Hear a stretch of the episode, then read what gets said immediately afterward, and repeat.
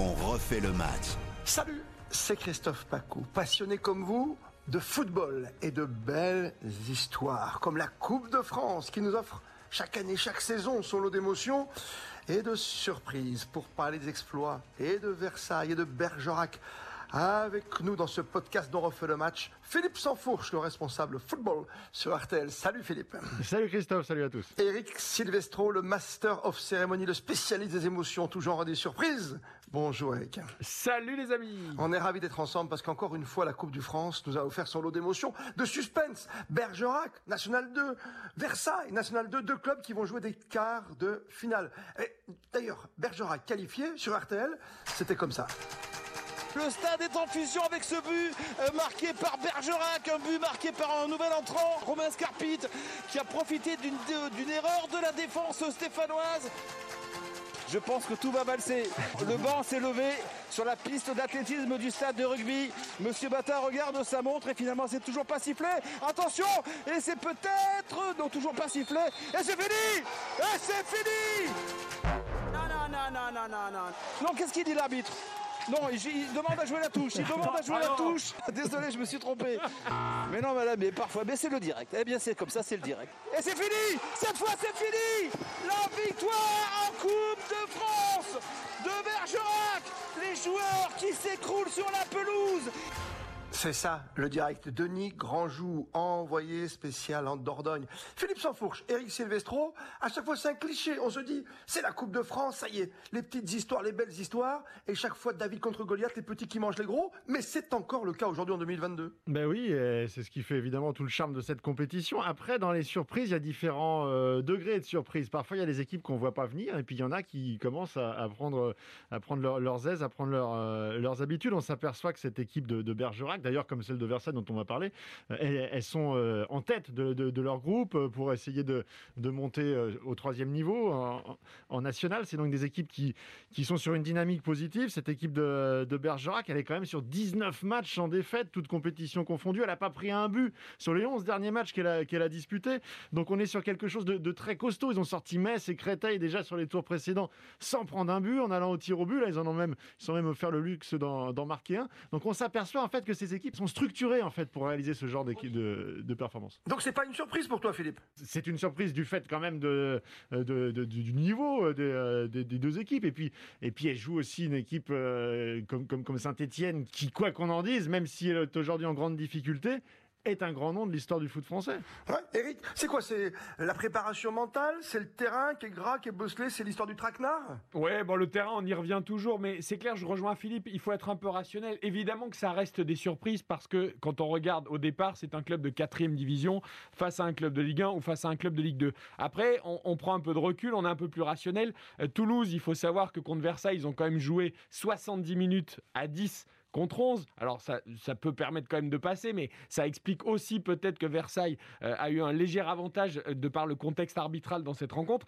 Et puis Saint-Etienne qui pensait s'être relancé à Angers euh, en Ligue 1 avec une victoire, c'est peut-être vu un peu trop facile face à Bergerac et l'a payé très cher hier. Donc voilà, on rappelle que le National 2, Philippe l'a dit tout à l'heure, ces deux équipes sont en tête de leur groupe, le groupe A pour Versailles, le groupe D pour Bergerac. Le championnat National 2, c'est un championnat, j'aime pas ce terme, mais quand même semi-professionnel. C'est semi-pro Oui, parce que les joueurs qui jouent en National 2 ont obligation d'avoir un contrat fédéral. Alors, c'est pas tout à fait comme un contrat pro, évidemment, puisqu'ils n'ont hmm. pas les droits à la retraite ou le minimum salarial, mais ils jouent au foot à plein temps. Donc, ce, ah, sont des amateurs. Ce sont des amateurs, mais qui sont quand même très, très proches d'un niveau professionnel. Les équipes qui vont monter en national arriveront très vite au, niveau professionnel. Et entre une équipe de national et une équipe qui est dernière euh, de, Ligue 1 comme Saint-Etienne ou, ou, en Ligue 2, finalement, l'écart de niveau, il n'est pas si important que ça, footballistiquement parlant. Mais qui sont ces joueurs, finalement? Parce que le petit Escarpit qui marque, là, par exemple, pour Bergerac face à Saint-Etienne, on sait qu'il est passé par le centre de formation, petit clin d'œil au destin quand même, par, le centre de formation de l'OL. C'est quoi? C'est, t'as des anciens, c'est un mélange de, de, jeunes qui ont envie de réussir et de passer quand même et de jouer comme aux côtés d'Mbappé un jour, ou c'est, ou c'est simplement des gens qui n'ont pas ce niveau et qui vont rester là jusqu'à la Ligue 2 par exemple? Bah, Souvent, alors il peut y avoir des belles histoires et des joueurs qui, euh, passés euh, une vingtaine d'années, vont passer de ce stade-là euh, et, réussir à, raccrocher le wagon, comme on dit. Mais la plupart du temps, ce sont soit euh, d'anciens joueurs d'ailleurs euh, pro qui, peuvent être passés par la Ligue 2, voire la Ligue 1, et puis qui ont toujours envie de jouer et qui sont toujours là. et, mais la plupart du temps, ce sont quand même surtout des joueurs d'une vingtaine d'années qui ont été à touche-touche avec les, les garçons dont on parle toutes les semaines et qui brillent en, Ligue 1, voire à l'étranger. Et puis, bah, c'est tellement le haut niveau, ça se joue à, rien, c'est l'entonnoir. Ils sont pas passés, pas le, dernier stade, ils l'ont pas passé et ils se retrouvent à jouer dans, ces clubs où ils sont finalement à un très haut niveau, mais euh, c'est quand même, même s'ils ont le statut pro, comme on disait, il faut relativiser. Euh, cette équipe de Versailles, par exemple, au niveau de ses structures, si elle monte l'année prochaine en, en nationale, bah, il faut qu'elle ait un nouveau stade avec un éclairage. Parce qu'aujourd'hui, il n'y a pas ah d'éclairage. Donc, tu ne peux pas jouer le soir, par exemple. Euh, Donc, ça, ça te rapproche quand même très vite de ce qu'est le, le monde du football amateur. Oui, parce que le Roi Soleil n'aime pas la lumière euh, la nuit. C'est vrai, j'ai bien compris. On, en a parlé dans la petite cote, si vous voulez redécouvrir, euh, sur les podcasts dont on fait le match avec Florian Gazan. Mais Versailles derrière, tu le dis si bien, Philippe, il y a quand même une structure. Si tu montes, il y a un gros groupe derrière, quoi. Il y a du solide. Oui, il y a des investisseurs. Hein. C'est le groupe Fiducim City, alors qui est très discret, mais qui en effet a envie de développer les moyens pour venir au niveau des clubs comme le Red Star, comme Créteil, euh, voilà, euh, faire ce fameux deuxième grand club en ah Ile-de-France. Alors lequel ce sera à l'arrivée, on verra. Mais oui, c'est un nouveau prétendant, on va dire. Euh, il y a ce groupe, on l'a dit, d'investisseurs derrière. Ils ont nommé quand même directeur général Jean-Luc Haribard, que le monde des médias connaît bien et le monde du football connaît bien, qui connaît très très bien le ballon et qui va aussi aider à structurer ce club. Donc il y a un entraîneur qui est là, lui, depuis longtemps, Youssef Chibi, mais qui fait du bon boulot. Donc ce sont des clubs extrêmement structurés, évidemment, qui peuvent, et tu parlais des joueurs tout à l'heure, les joueurs qui sont en National 2, comme l'a dit Philippe, euh, au, niveau football, ils, pourraient jouer avec les gens de Ligue 1. C'est juste que peut-être dans l'investissement de tous les jours, dans le travail de tous les jours, c'est ce qui fait la différence entre celui qui va devenir pro et celui qui ne l'est pas complètement. Et eh ben, il n'a pas réussi à franchir le dernier petit palier dans l'investissement, dans le travail, dans, dans le coup de chance aussi, dans l'opportunité. mais, sur un match sur un match, clairement, au niveau football, euh, ces, garçons-là savent aussi bien jouer au foot que beaucoup de joueurs de Ligue 1. On refait le match. Le podcast. Ah, vous parlez de structure. Euh, ok, les garçons. Euh, Eric, Philippe, euh, on l'a bien vu. Versailles, derrière, il y a, un projet, il y a des gens qu'on connaît. Tu as parlé d'Aribar, tu as parlé d'investisseurs. Mais ça reste quand même aussi la Coupe de France, une histoire de famille. Bergerac, c'est quand même le papa et son fils, quoi. Histoire de gris-gris, histoire de cheveux ou de barbe. À l'époque, on se laissait pousser la barbe, comme les Nantais, je m'en souviens, les Monégasques ou autres, on se laissait laisser pousser la barbe pendant toute la saison pour, pour gagner la Coupe. La famille Fauvel. la famille Fauvel à Bergerac. C'est la magie de cette compétition. Et, effectivement, quand on parle de, structure. Euh, ça peut être euh, plutôt dans, le cas de Versailles avec des investisseurs, quelque chose qui, qui se projette sur le long terme. Et, Bergerac, on est peut-être plus sur quelque chose de, euh, de familial. Mais encore une fois, faut pas confondre structure et infrastructure. Parce que quand on évoquait hum. cette possibilité, avec cette place à prendre, notamment autour de Paris et en région parisienne, d'un deuxième grand club, quand on voit aujourd'hui un club comme le Paris FC en Ligue 2, qu'on voit ses infrastructures d'entraînement, on est à des années-lumière de ce que, de ce que, de ce que euh, de ce qu'est Versailles ou, Bergerac. Mais c'est pas normal. Oui, c'est pas normal que Paris Football Club n'ait pas réussi déjà à prendre une autre dimension, peut-être dans le football d'aujourd'hui, et qu'on soit toujours à la recherche d'un deuxième club parisien. Ça sera notre débat de podcast, hein, c'est sûr.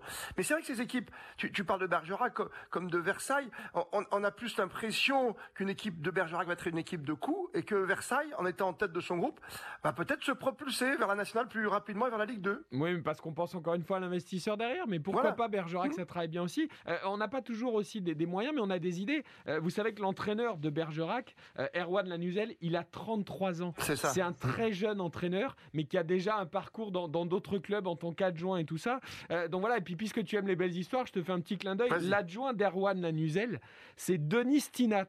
Et eh ben Denis ah Stinat, Figurez-vous que c'est le frère de Jérémy Stinat, qui lui est arbitre en Ligue 1 désormais. Ce sont deux anciens joueurs pro. Hein. Jérémy Stinat, il a bah joué 242 matchs en Ligue 2. Eh bien, son frère est l'adjoint de Lanuzel à Bergerac. Voilà, le monde du foot, c'est un, c'est un petit monde où tout le monde on n'a pas le même maillot, mais on a la ah, même passion.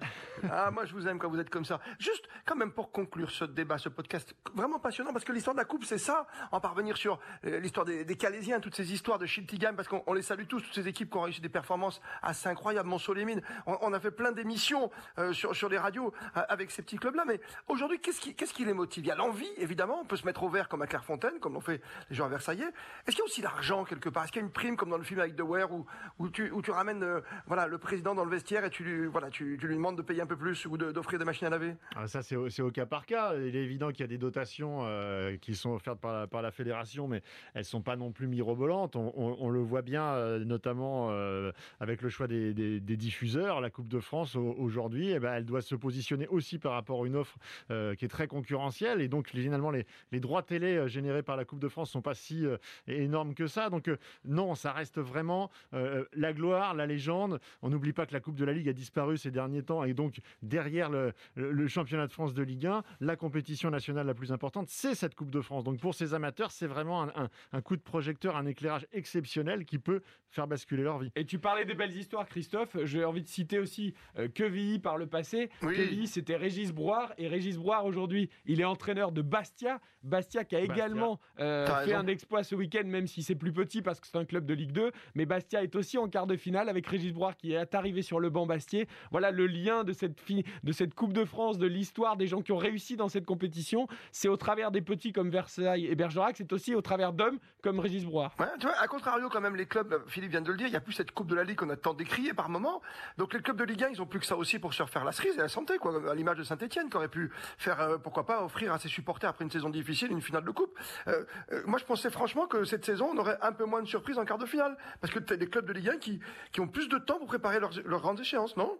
Oui, mais Saint-Etienne, c'est le maintien avant tout. T'imagines, enfin, si tu, si tu vas en finale de la Coupe de France, ouais. mais que Saint-Etienne est en Ligue 2, euh, la saison elle est catastrophique. Donc inconsciemment, évidemment, le maintien de Saint-Etienne en Ligue 1 devient l'extra priorité. Ouais, mais ce qui, booste, ce ce n'excuse Ouais. pas, ce qui n'excuse pas ce qui s'est passé hier contre Bergerac, Ouais. parce que d'ailleurs du coup tu, tu réinsinues le doute euh, dans l'esprit alors qu'il y avait cette victoire à Ah, il y a Angers plus qui de avait, qui avait relancé positif. une négative. T'as que le Et- négatif. Et Ouais. puis pour Toulouse, c'est un peu pareil. Toulouse, euh, évidemment, qui voulait faire un parcours en Coupe de France, mais Toulouse, eux, l'objectif, c'est la montée en Ligue 1. Hmm. La Coupe de France, c'est le petit bonus. Eh, T'imagines cette spirale infernale quoi pour ces clubs comme Toulouse et Saint-Etienne et cette euh, joie de l'autre côté et de Bergerac et Versailles. Bergerac tombeur des Verts de Saint-Etienne et Versailles tombeur de Toulouse.